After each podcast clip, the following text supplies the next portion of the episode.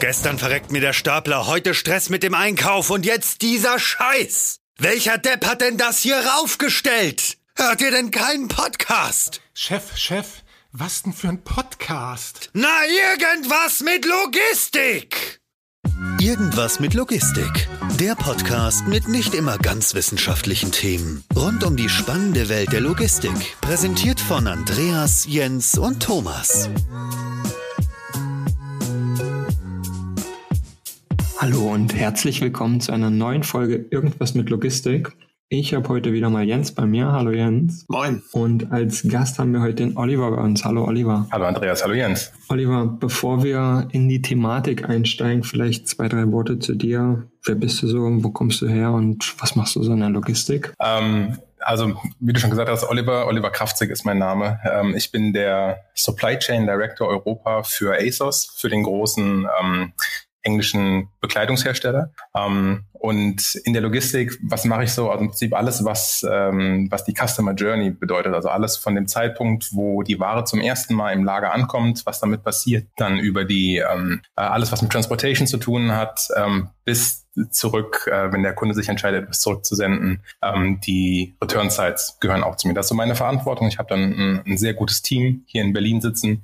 Und äh, ja, vorher habe ich, äh, bevor ich zu ASOS gekommen bin, habe ich ähm, etwas über ein Jahr bei The Hut Group gearbeitet. Das ist ein ähm, englisches House of Brands, sitzt in Manchester. Ähm, deren Geschäftsmodell ist so ein bisschen, dass die ähm, äh, Marken quasi aufkaufen und dann so unter ihrem Umbrella weitermachen. Das heißt von Webhosting, Warehousing, ähm, Marketing wird alles in-house gemacht und ähm, die fokussieren sich sehr stark auf äh, Kosmetik und ähm, Nahrungsergänzungsmittel.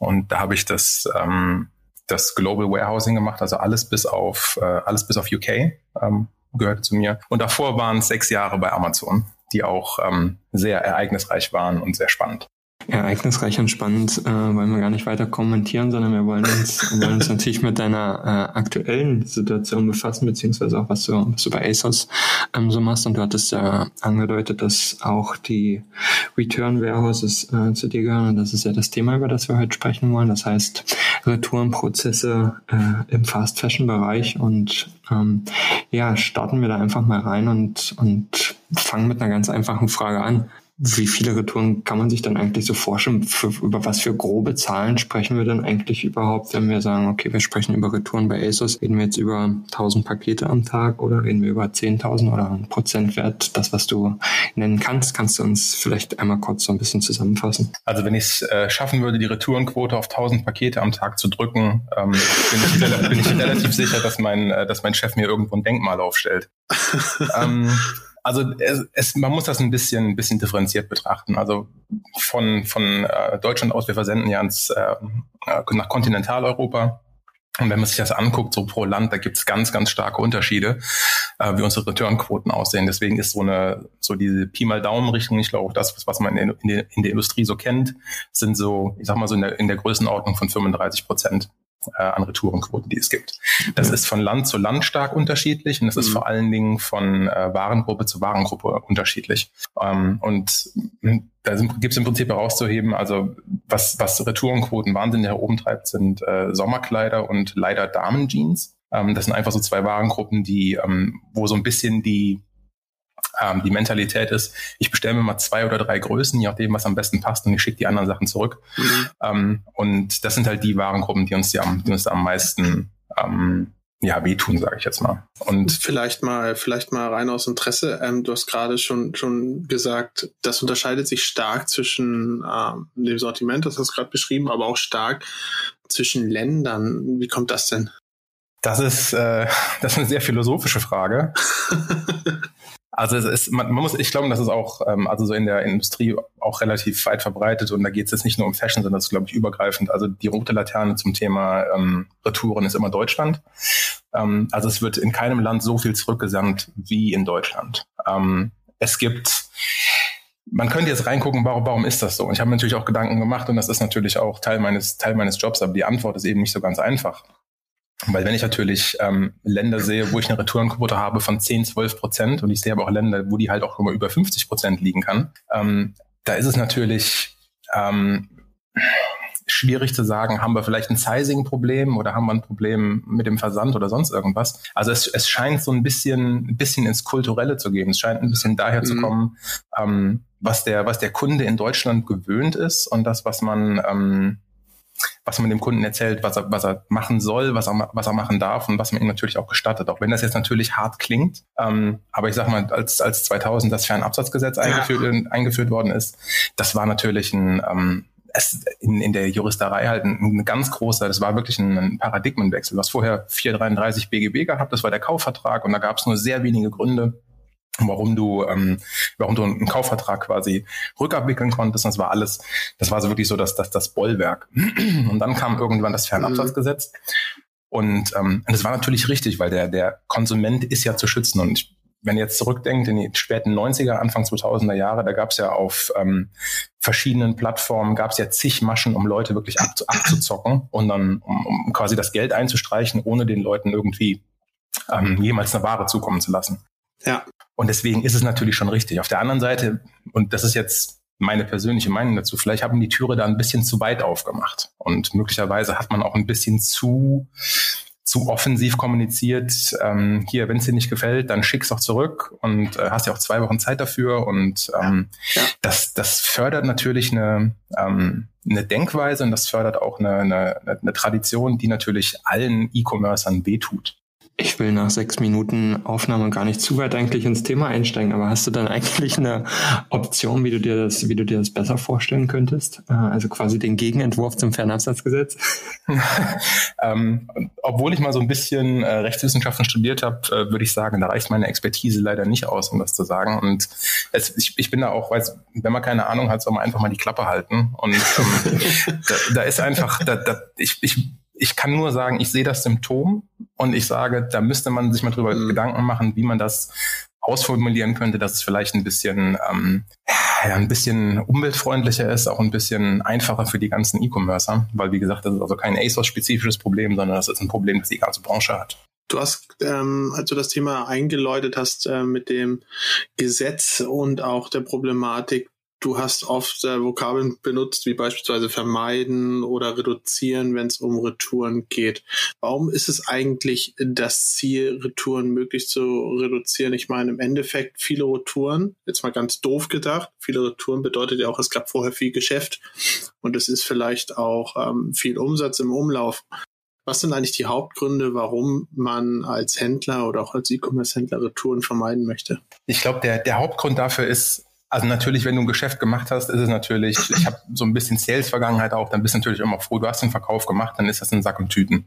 Und deswegen, wenn du das rückabwickeln willst, ist es halt immer so, dann war quasi der ganze Aufwand, den du betrieben hast, und dann ist es jetzt egal, ob es in so einem Face-to-Face-Gespräch war oder ob du es online beworben hast, dann war der ganze Aufwand eigentlich umsonst. Es geht auch gar nicht darum, dem, dem Kunden die Möglichkeit zu nehmen, Sachen zurückzusenden. Das soll er um Gottes Willen haben. Er soll auch wirklich die Möglichkeit haben, auszuprobieren und alles Mögliche. Die Schwierigkeit ist natürlich, dass gerade wenn du im Fashion-Bereich unterwegs bist, wenn die Ware zurückkommt, das ist ja schwieriger zu kontrollieren, als wenn jemand ein Handy zurückschickt oder irgendein, irgendeine oder ein Buch oder sowas. Ein Buch guckst dir von sechs ja. Seiten an, sagst, okay, keine Knicke, keine Seiten rausgerissen, vielen Dank. Mhm. Wenn du Bekleidung zurückbekommst, hast du natürlich, also das ist ja, das ist ja richtig Arbeit, also wirklich von wie hätte es sein sollen, wie ist es now, äh, wie ist es, wie ist es jetzt, ist, sind die, ähm, die, die, die Pflegeanleitungen, sind die noch drin, sind die Schildchen noch dran, sind ah. vielleicht Risse dran, riecht das Ding, hat das jemand getragen, muss ich sauber machen. Und das ist halt, ähm, das ist, das ist eine, eine Wahnsinnsarbeit, die dahinter steckt und natürlich auch ein, ein, ein irrer Personalaufwand, weil das keine, ähm, weil das in meiner Erfahrung keine Prozesse sind, die du automatisieren kannst. Warum kam, ähm, guter, guter Punkt. Ähm, du hast ja am Anfang gesagt, du bist nicht nur für Retouren zuständig, sondern du hast die Supply Chain im Blick. Warum kann man denn, wie bei anderen Themen, sag ich mal, der Intralogistik, wo man guckt, okay, wenn ich viel Aufwand habe, wenn ich oft repetitive Tätigkeiten habe, dann versuche ich mir das zu automatisieren. Warum ist es gerade so, wie du es gesagt hast, die Retouren kann ich nicht automatisieren? Ich glaube, dass du in einem, und das ist jetzt, wie gesagt, meine Meinung, meine Erfahrung und wenn es, wenn ihr es äh, besser wisst, bin ich, bin ich auf jeden Fall sehr, dann sehr. Dann, äh, wenn es besser wissen, dann schneiden wir es raus und dann. ähm, also im Prinzip ein, ein Return Center, eine Return Site ist ja letztendlich wie ein Fulfillment Center und du hast natürlich Prozesse, die du einfach automatisieren kannst. Ne? Also jede Form von, von Intralogistik, jede Form von Transport, das Entladen von einem LKW, der Transport zu einem Arbeitsplatz und der Transport von einem Arbeitsplatz irgendwann das hin. Und da gibt es ja auch zig Systeme, was, wie du nehmen könntest wir haben in unserem äh, Eurohub hier in Großbären haben wir ein ähm, ähm, so ein Pouch-Sort, also quasi diese, diese Hängetaschen, äh, ja. wo dann die Sachen drin liegen. Da gibt's also wirklich, da gibt's schöne Lösungen, wo du dann auch wirklich alles reinbekommst, von, von Mänteln über Stiefeln bis hin zu T-Shirts, also große, kleine Sachen, alles überhaupt kein Problem. Die Schwierigkeit ist, glaube ich, eher das, was ich vorher schon beschrieben hatte. Also quasi dieser Prozess zu sagen und zu evaluieren, was ist denn, ist dieses, dieses Kleidungsstück, was ich hier liegen habe, ist das in Ordnung, so wie es ist?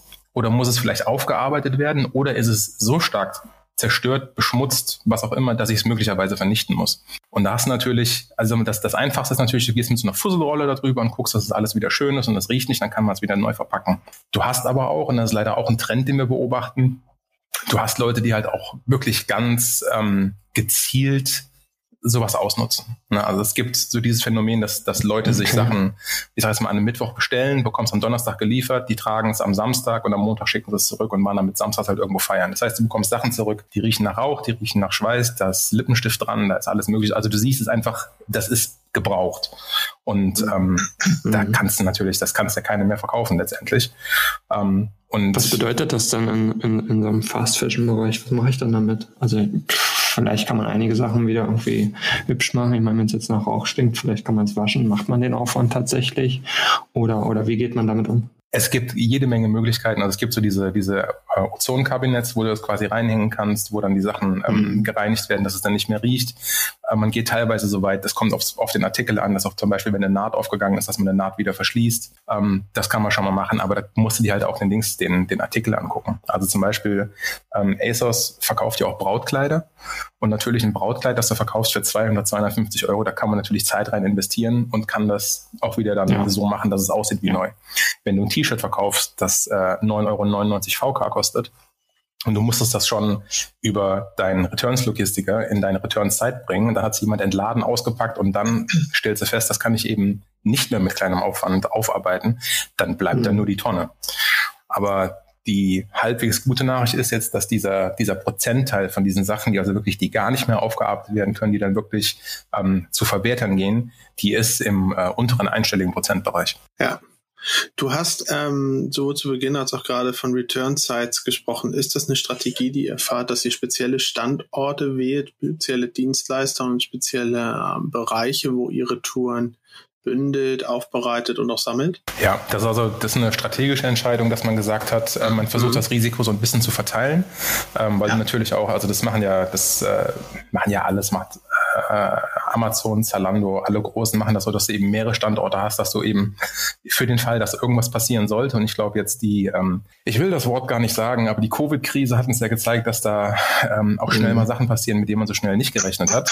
Ähm, und da war es einfach wichtig, dass du verschiedene Standorte hast. Und deswegen, um auf deine Frage zu antworten, ja, wir haben mhm. dedicated ähm, Return Centers, also wo quasi nur Waren aufgearbeitet ja. werden. Und wir haben Fulfillment Center, wo wir sagen, von hier aus werden die Sachen versendet. Okay, das war jetzt aber ähm, eher, so wie ich es verstanden habe, Strategie oder strategische Entscheidung hinsichtlich zur Streuung des Bestandes beziehungsweise zur Streuung der Standorte. Das war jetzt keine strategische Entscheidung, unbedingt diesen Funktionsbereich separat irgendwo zu haben. Naja, es ist so, ein, es so halb und halb, würde ich sagen. Äh, weil okay. natürlich, und da muss man auch so ehrlich sein, also der Dings, der der Returns-Prozess ist ja so ein bisschen so das, das, das, das ungeliebte Stiefkind. Weißt du? Also ja, alle wissen, es muss, es, es muss gemacht werden.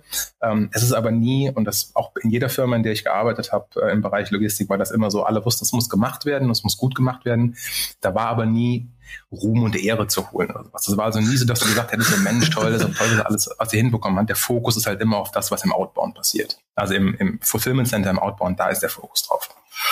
Ähm, und weil dieses, weil das eben so ein ungeliebtes Stiefkind ist. Also im Prinzip, es ist nicht super zeitkritisch. Es ist natürlich zeitkritisch, aber es ist nicht so getrieben wie jetzt ein, äh, ein Outbound bei einem E-Commerce, wo du sagst, keine Ahnung, in 60 Minuten muss eben, also von dem Order-Drop bis das Paket auf dem, äh, ähm, auf dem LKW liegt, müssen 60 Minuten oder weniger vergangen sein. So, so ist es ja nicht. Auch die, die Rücksendung, also quasi der Returns Carrier, der muss natürlich auch, der muss sich sputen und natürlich willst du deinen Kunden nicht ewig lange warten lassen, aber die SLAs sind natürlich ein bisschen relaxter. Und wenn du das als zwei Grundannahmen nimmst, plus das, was ich vorher gesagt hatte, dass eben, dass das ein ganz stark manueller Prozess ist, ähm, der viel Manpower ähm, erfordert, dann ist die einzige Konsequenz, dass du in ein Land gehen musst, wo die Lohnkosten geringer sind als in Deutschland. Und auch wenn das jetzt unpopulär ist und wenn es natürlich ähm, so isoliert natürlich auch erstmal hart klingt, es ist das, was, was alle Großen machen. Also im Prinzip, du gehst irgendwo hin, wo du ähm, deine SLAs einhalten kannst, wo du für den Kunden immer noch einen guten Service bieten kannst, wenn er was zurücksendet, wo du aber durch dieses, durch diesen hohen manuellen Aufwand äh, nicht dir komplett deine, deine PNL zerschießt. Ja, wenn ich, wenn wir jetzt mit einem Auge dann nach Osteuropa schauen, wenn ihr, wenn ihr die äh, Retouren vereinnahmt habt und, und auch bearbeitet habt, dann lagert ihr die da sicherlich ein und schickt sie nicht nochmal ins Fulfillment DC. Was heißt das eigentlich für den Kunden? Sprich, wenn er jetzt irgendwie eine Ware bestellt und die kommt, oder vielleicht auch zwei Sachen bestellt, eine Ware kommt aus dem Retourencenter eigentlich dann wieder zum Kunden zurück, weil das wird er vermutlich auch relativ schnell wieder leer haben. Ähm, dann kriege ich im Zweifel vermutlich zwei Pakete, nämlich an. Eins aus dem Fulfillment Center und eins aus dem Retourencenter. Auch das ist ein, ein Business Case, den, den du natürlich überlegen musst, weil sobald du halt in der Situation ja. bist, dass du ein, ein Split Shipment hast, also Split Shipments sind ja so gigantisch teuer, dass du quasi, dass du dir deine ganze Cost per Unit, die du vorher mhm. quasi, quasi dir erarbeitet mhm. hast, zerschießt du ja komplett wieder. Und deswegen, es kann unter Umständen, kann es natürlich sogar sinnvoll sein zu sagen, du machst LKWs voll, die dann, keine Ahnung, 15.000 Artikel enthalten, fährst sie zurück, lagerst lagerst die wieder ins Fulfillment Center ein und verschickst die dann. Oder du hast, ja. ein, oder du hast einen Prozess in place, mhm. wo du sagst, du hast so ein Transshipment, dass du sagst, es werden die Sachen werden quasi in der Return-Zeit werden eingelagert und dann, wenn die Order droppt, ähm, wird eben Transshipment ausgelöst, dass eben von der, von der Return-Side in einem Fulfillment Center die Sache dann konsolidiert wird und wird dann wird ein Paket verschickt. Da brauchst du aber schon ein relativ äh, gutes Netzwerk, da brauchst du gute SLAs und vor allen Dingen muss das so eingespielt funktionieren, äh, dass der Kunde am Ende immer noch seine Lieferung schnell bekommt, weil der, der Kunde ist ja ähm, erwartet oder du machst ja unter Umständen auch ein Promise gegenüber dem Kunden, dass du eben dein Paket bekommst in zwei Werktagen oder Next Day aber, oder weiß Aber das ist, das ist noch ein Thema, wo, wo ich, wo ich ein Fragezeichen im Kopf hatte, als du, als du deine Antwort eben gegeben hattest. Ähm, du hattest gesagt, bei den Retouren ist es ein bisschen chilliger, äh, in Anführungsstrichen, als, als bei dem, bei dem normalen Order Fulfillment. Aber es ist nicht Ich erinnere mich, das genauso gesagt zu haben. Ja, genau. eins zu eins deine Wortwahl, ich zitiere. Ähm, und, und es ist da nicht eigentlich kontrovers ist. Auf der anderen einen Seite sage ich, okay, das kommt erstmal zurück. Klar, die Prio hat erstmal alles, was rausgeht, logisch.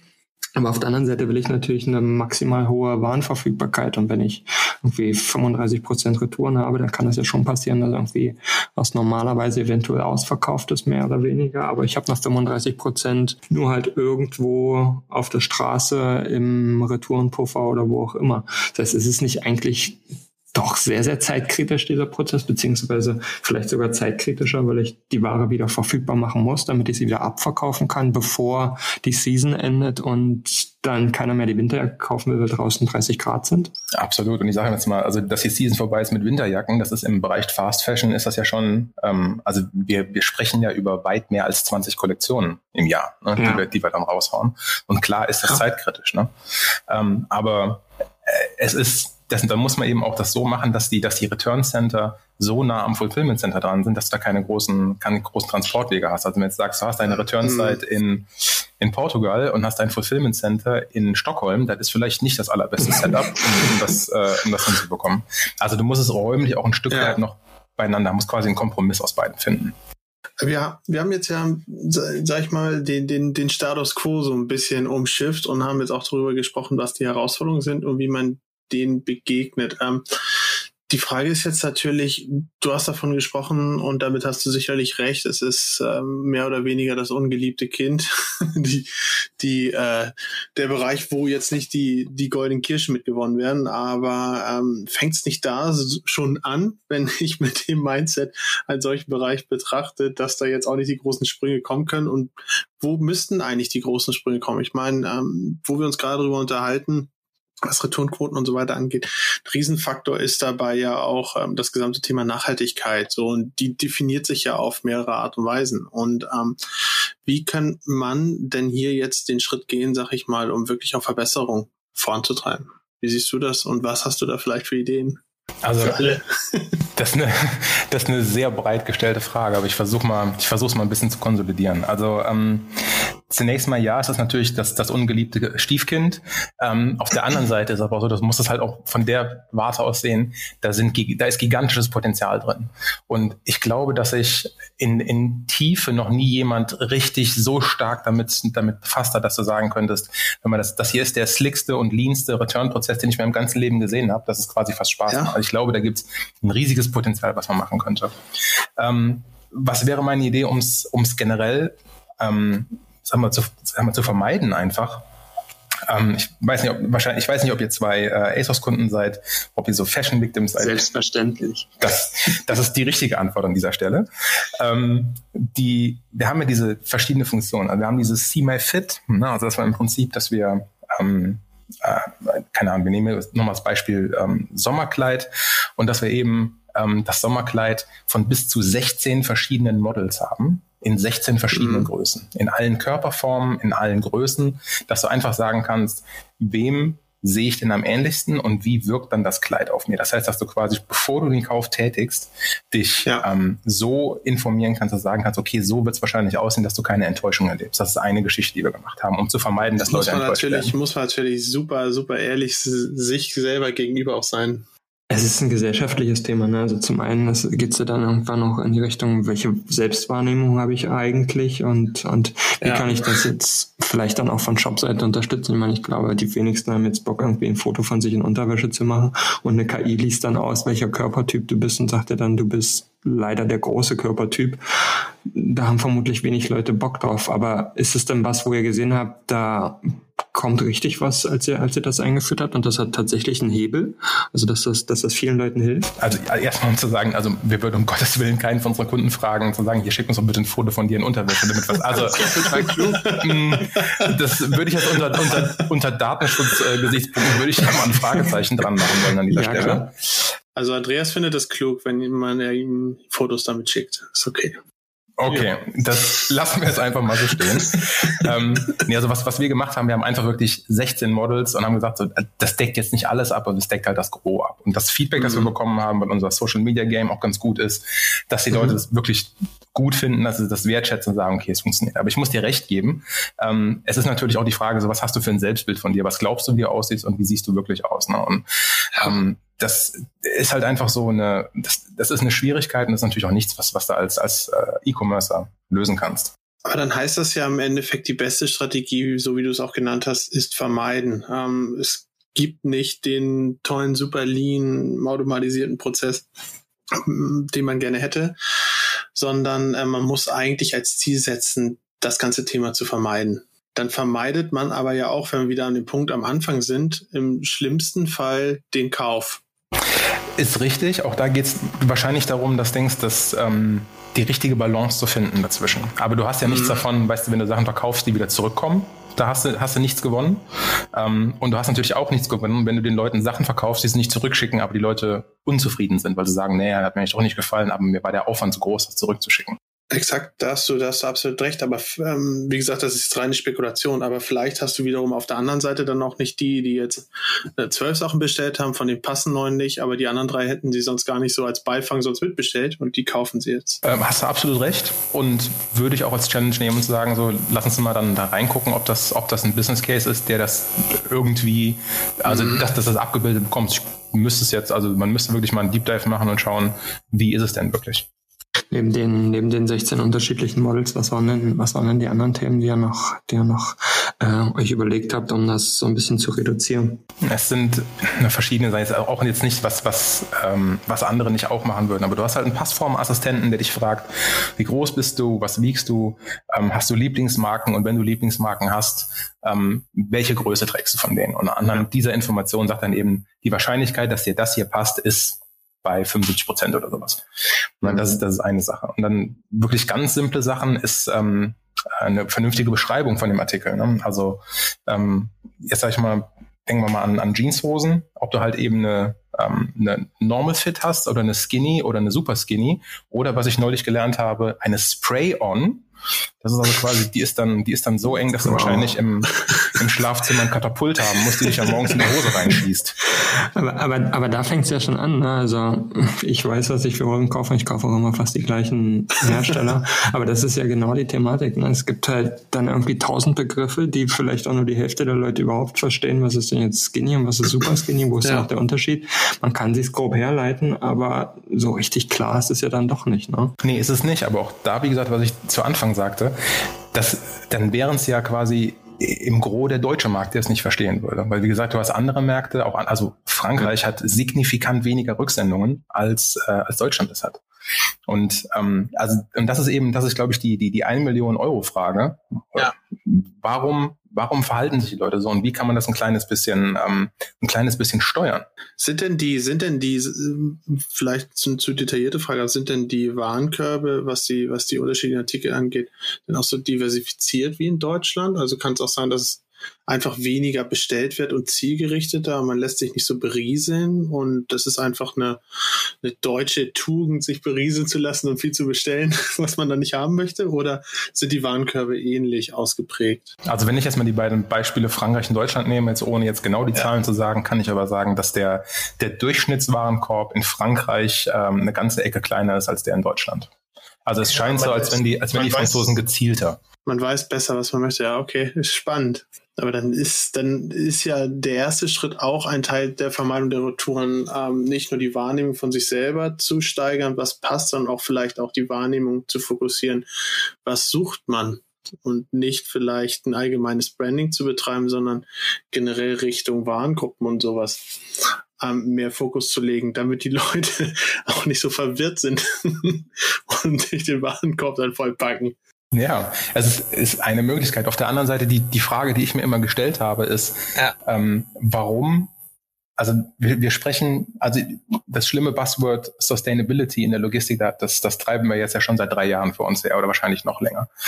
Ähm, mhm. und es ist natürlich auch ein, ein Thema, das, ähm, das auch in, in, in den Medien jetzt auch abseits von Fashion, sondern so prinzipiell groß besprochen wird. Und das sind natürlich, es ist auch das Richtige, weil am Ende ähm, im besten Fall übergeben den Planeten hier unseren Kindern und äh, in einem besseren Zustand, als wir ihn bekommen haben.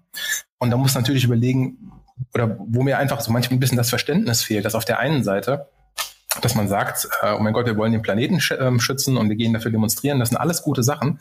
Aber auf der anderen Seite zuckt halt keiner, wenn man sagt, so ja, ich bestelle mir halt vier verschiedene Sachen, um zu gucken, was mir am besten passt und drei schicke ich zurück.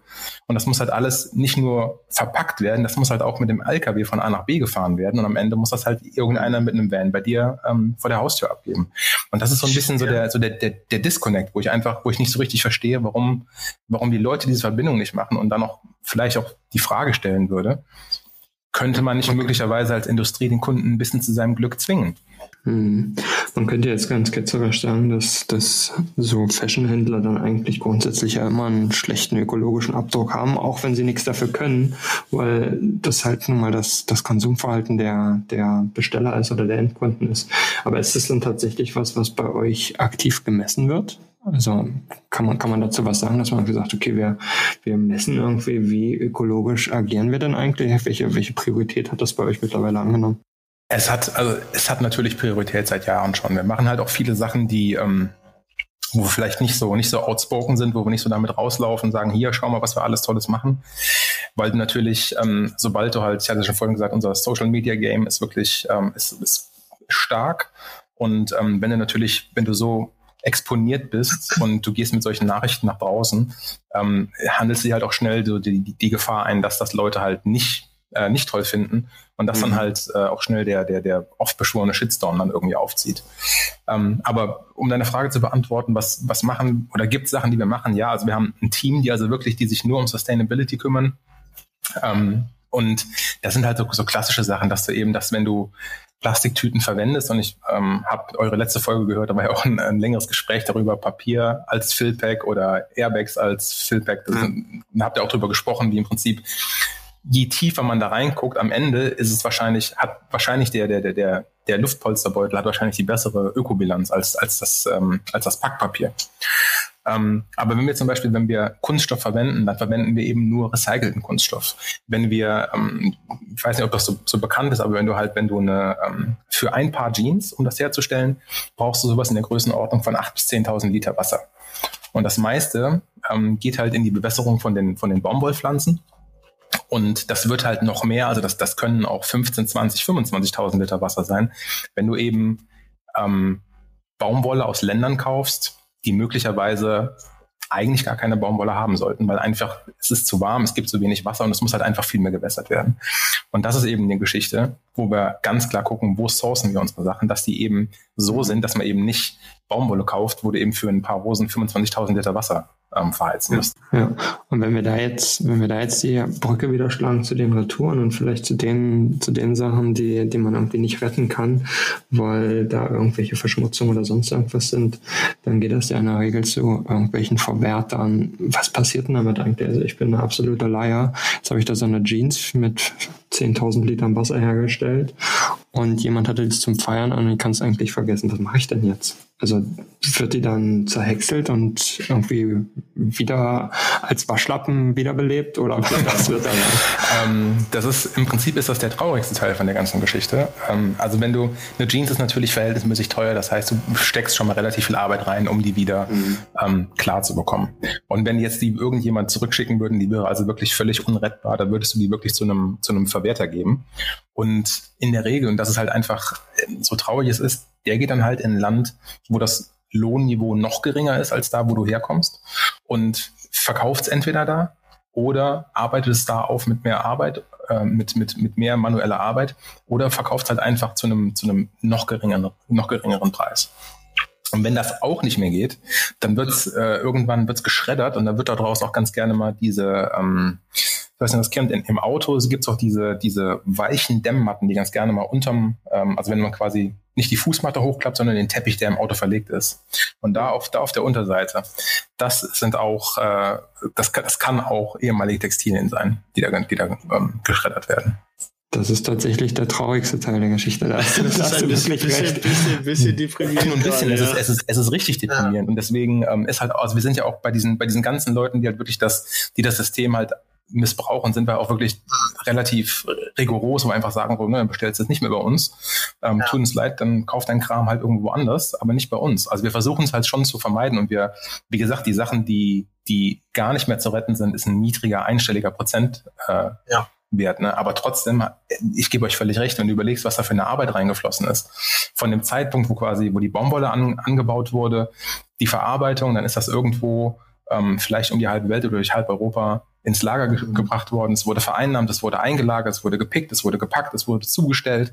Hat das jemand angezogen, hat es möglicherweise versaut, dann wird das wieder eingepackt, wird wieder in den LKW geladen, wird nochmal angefasst und dann am Ende der Kette steht der Mülleimer. Das einfach, das ist zum, zum Haare raufen ich, ich, ich verstehe dann auch, warum dann der sinnvollste Ansatz tatsächlich sein müsste, nicht äh, den Returnprozess unbedingt effizienter zu gestalten und schneller, ja. sondern ihn zu vermeiden. Ähm, gerade wenn die Ware dann so weit ist, dass sie zurück ins Lager kommt und den ganzen Prozess da durchgeht. Gibt es denn Möglichkeiten, auch Retouren zu vermeiden, sag ich mal, ähm, wenn der Artikel beim Kunden ist? Und dort nicht gewünscht ist, dass man beispielsweise Thematiken anspricht wie, okay, ähm, verbringen die dann oder verschickt die weiter, wenn du die nicht ausgepackt hast. Die andere Größe hat dir schon gefallen. Gibt es irgendwelche Möglichkeiten, auch den Kunden aktiv mit einzubeziehen? Oder ist das vom Aufwand her und vom Kontrollmechanismen her viel, viel, viel zu Interessant, dass du das, dass du das sagst, weil ich habe vor vor vier Wochen habe ich mich mit jemandem aus Frankreich unterhalten und der hat quasi die Idee, ähm, also die App Too Good To Go ist, ist bekannt, nehme ich an. Ja, ja, ja. Und seine Idee ist quasi sowas zu machen für Bekleidung. Also dass man quasi das ist sagt, mega gut, ja. Ja, auf jeden Fall. Deswegen hat mich äh, hat mich da angeschrieben über LinkedIn und halt ein, ein junger Typ und ich habe wirklich jetzt schon öfter mit ihm gesprochen, haben dann überlegt oder er hat dann hat mir Fragen gestellt, wie das machen kann.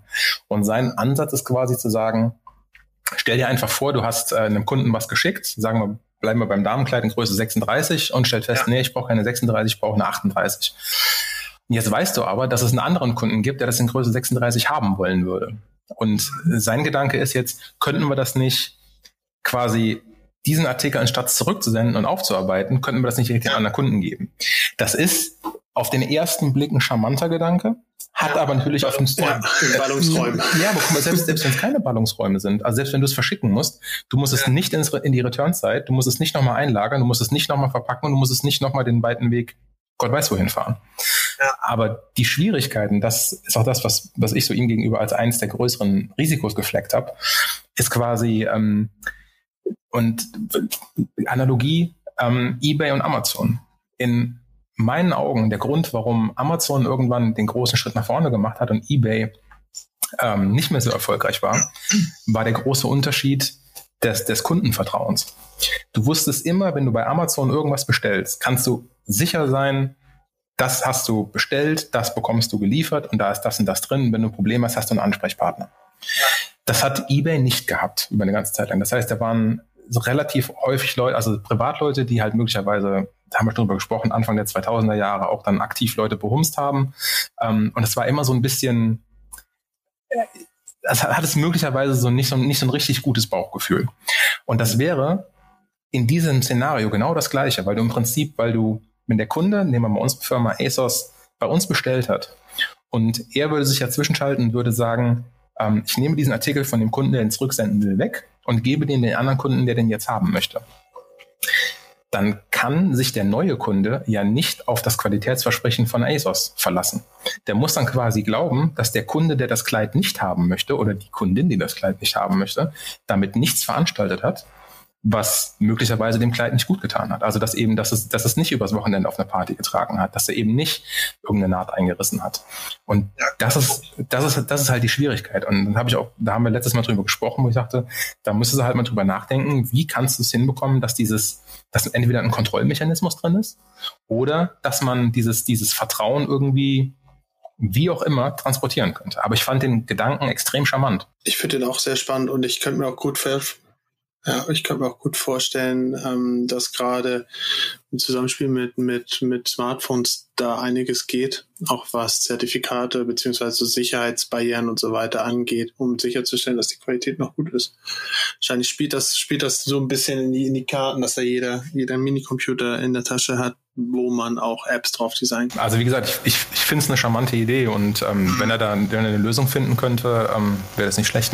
Ein anderer Gedanke, also einfach mal so ins, ins Blaue gesprochen, ich hatte ja schon vorher gesagt, möglicherweise muss man den Kunden so ein kleines bisschen zu seinem Glück zwingen.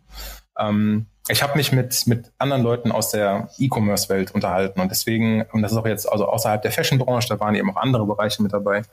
Und wir alle strugglen ja so ein bisschen mit den, mit den Returns. Also wir sagen, eigentlich ist die Returnquote zu hoch. Also ist besonders, ja. insbesondere in Deutschland ist sie zu hoch.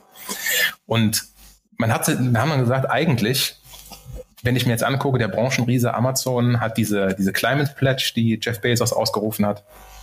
Und da sind jetzt richtig viele Leute richtig hart am Arbeiten, um sich Gedanken zu machen, wie können wir denn ähm, weniger CO2 ähm, produzieren. Und alle anderen befinden sich möglicherweise jetzt in der Situation, dass sie getrieben werden von Amazon. Das ist genau das Gleiche.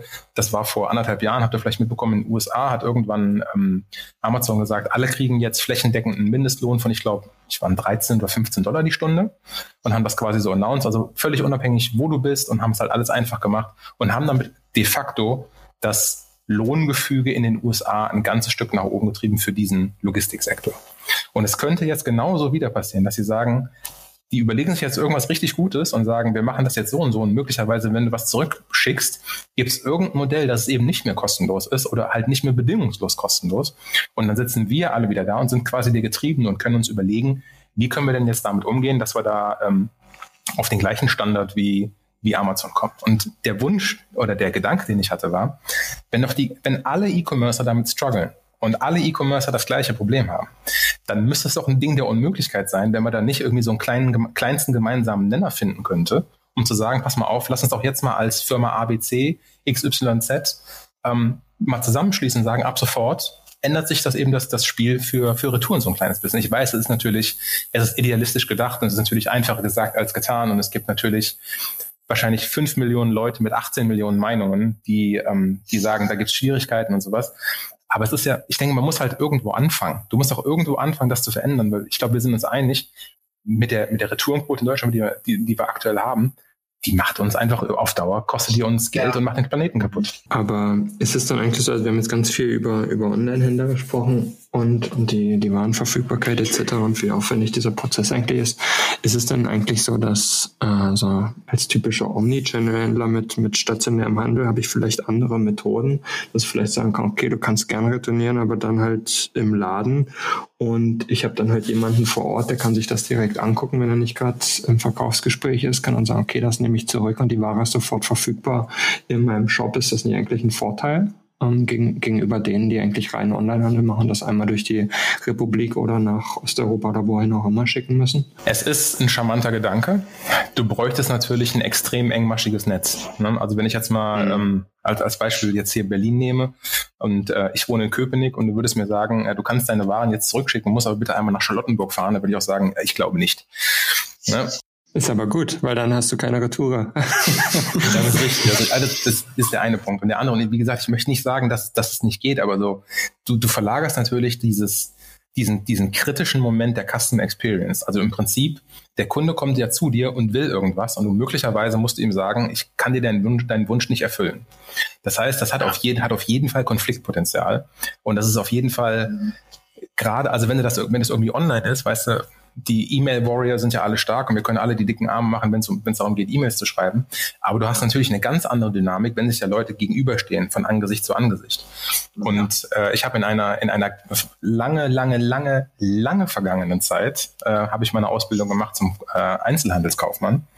Mhm. Und habe das, also das war, das ist jetzt, ach Gott, schon ewig her. Ähm, aber das war damals schon, war das schon extrem schwierig, da den Kunden mit einer guten Experience gehen zu lassen. Und wenn du jetzt mal überlegst, du bist ein, ja. du bist ein, äh, ein großer Online-Retailer und machst irgendwie sowas und verärgerst möglicherweise, möglicherweise deine Kunden und siehst einen Sale-Drop irgendwie sowas und musst dann gegenüber den, den Stakeholdern sagen, ja, ähm, tut uns leid, wir hatten in den letzten Monat irgendwie 15 Prozent Umsatzeinbruch, weil wir hatten da so eine Idee mit Returns, hat nicht so richtig gut funktioniert. ist halt auch, ist halt, also es ist halt, man muss irgendwie einen Mittelweg finden. Aber ich glaube, es, es extrem, von, von Extrempositionen ist ja eh immer abzusehen. Aber da, da muss es irgendeine smarte Lösung von geben. Es gibt, es gibt so viele smarte Leute in dieser, in dieser E-Commerce-Welt, da muss es eine Lösung für geben. Ja, es ist, ist auch so ein super schwieriges Thema. Ähm, wenn du solche gerade logistischen Tätigkeiten in Stores generell verfrachtest, du denkst natürlich dann, sag ich mal, äh, aus einem Warehouse heraus ins Kleine, aber du hast ja ganz andere Spielwiesen, du hast viel weniger Platz, der Platz ist viel teurer und, und, und, und, und. Wenn du das dann alles noch abzwackst, um solche Zusatzfunktionen zu machen, hm, ist immer schwierig. Auf der anderen Seite, klar, hast du natürlich dann eine dezentrale Auffang, ja, ein dezentrales Auffangnetz für solche Thematiken. Aber ja, ich könnte mir das aber noch viel mehr vorstellen, wenn man diesen Gedanken mit dem Return vielleicht verbindet, wo du gerade das äh, angesprochen hast, Oliver, warum setzt man sich nicht mal zusammen und findet eine gemeinsame Lösung, dann könnte man theoretisch ja auch ein gemeinsames Netz aufbauen, wie sozusagen so ein Pfandsystem es ja auch gibt. Das ist ja auch egal, wenn ich die Flasche bei Rewe gekauft habe, kann ich die auch wieder bei Edeka abgeben. Das ist ähm, gerade für so ein, so ein Retourensystem eine Art Pfandsystem beziehungsweise eine Art allgemeine Abwicklung geben könnte oder ein allgemeines System, zumindest branchenspezifisch vielleicht, könnte eine Thematik sein. Aber ich glaube auch, es ist auf jeden Fall ein Thema, was verbinden sollte was man auch gemeinsam angehen sollte. Und gerade wenn man sowas vermeiden möchte, dann ist das etwas, was nicht ein Unternehmen, eine Brand alleine eigentlich wuppen kann. Also das finde ich eine ganz gute Zusammenfassung, die du geliefert hattest. Vielen Dank. Gerne. Und vielleicht um, also es, es, es, gibt so, es gibt so ein geflügeltes Wort, was ich halt, ähm, was ich irgendwie immer sage, wenn ich mich mit Leuten darüber unterhalte. Und das Gefühl, das ich habe, ist, Ethik endet oft an der eigenen Brieftasche. Ja, auf jeden Fall. Das ist so wahr. Das ist tatsächlich ein Schlusswort, das man einfach so stehen lassen kann und einen Punkt dahinter setzen kann und das war's. Von daher will ich an der Stelle auch einfach sagen, bevor wir irgendeine Frage stellen, die das schöne Schlusswort äh, durcheinander bringt, würde ich sagen, vielen, vielen Dank, Oliver, dass du mit uns über Retouren gesprochen hast, das, das hässliche Stiefkind, das keiner möchte. Und äh, ja, vielleicht bis ein anderes Mal und ja, vielen Dank. Vielen Dank. Mich gefreut. Vielen Dank. Vielen Dank. Dankeschön. Ciao, ciao.